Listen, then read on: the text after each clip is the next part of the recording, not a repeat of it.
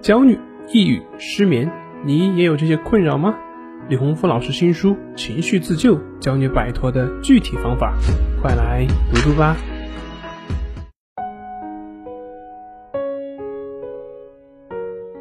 今天要分享的作品是高考应对方法。现在考试的学生找我咨询的越来越多。也询问我该如何去更好的学习。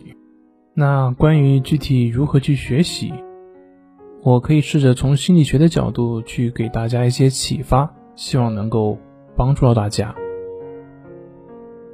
在说如何去学习之前，先说我以前遇到的一个同学，他向我的提问。那位同学他问我，他说他很努力了，上课也很认真，课后也认真复习。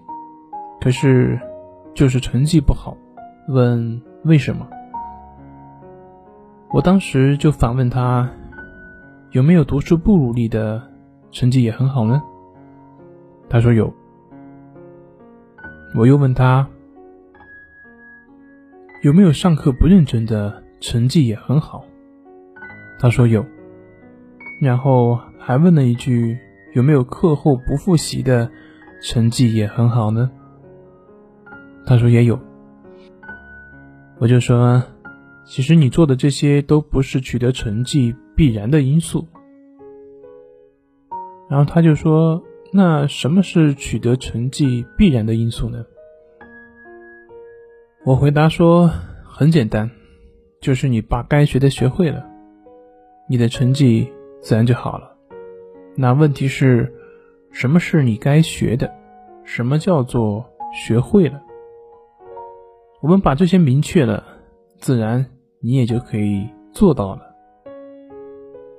其实这样回答讲的还是过于空泛。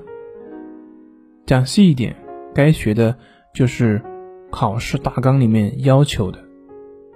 学会了，也就是说你能够达到举一反三，能够在考试的时候做对了。说起来是很简单，但其实要做到的话是需要花很大的功夫，需要培养一种认真的能力。那我为什么要说上面的这样一段对话呢？因为其实很多时候我们的学习都会很盲目，就是按照自己的习惯去做，但是有的时候这种习惯并不一定能够帮助你达到那个目标，所以。我们需要把目标和我们所做的事情结合起来，这就好像我们在种树，我们的树干和树枝一定是要弄明白的。只要树干得到充分的营养，树枝自然就能够发展好。相反，如果你的重心只是在树枝上面，那么即便你再辛苦，那也是徒劳的。所以，知道自己该学什么，不该学什么，应该做什么，把这些东西都认识明白了，然后去做到，那么你的学习成绩以及学习效率就会得到很大的提高。这就是我讲的第一点。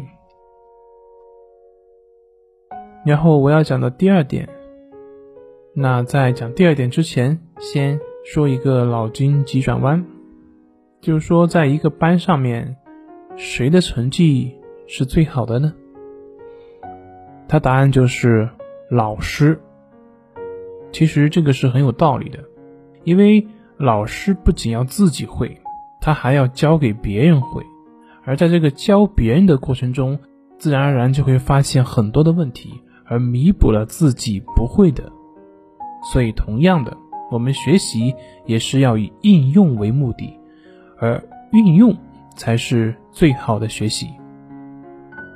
这样的学习才会比较容易有趣味性，同时也会比较容易带给你成就感。那么我要讲的第三个就是，我们在学习的时候要有时间限定。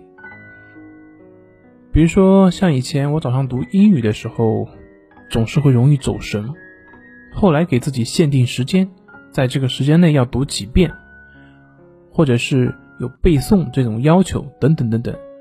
当我有这种时间限定之后，我发现我的注意力会更集中。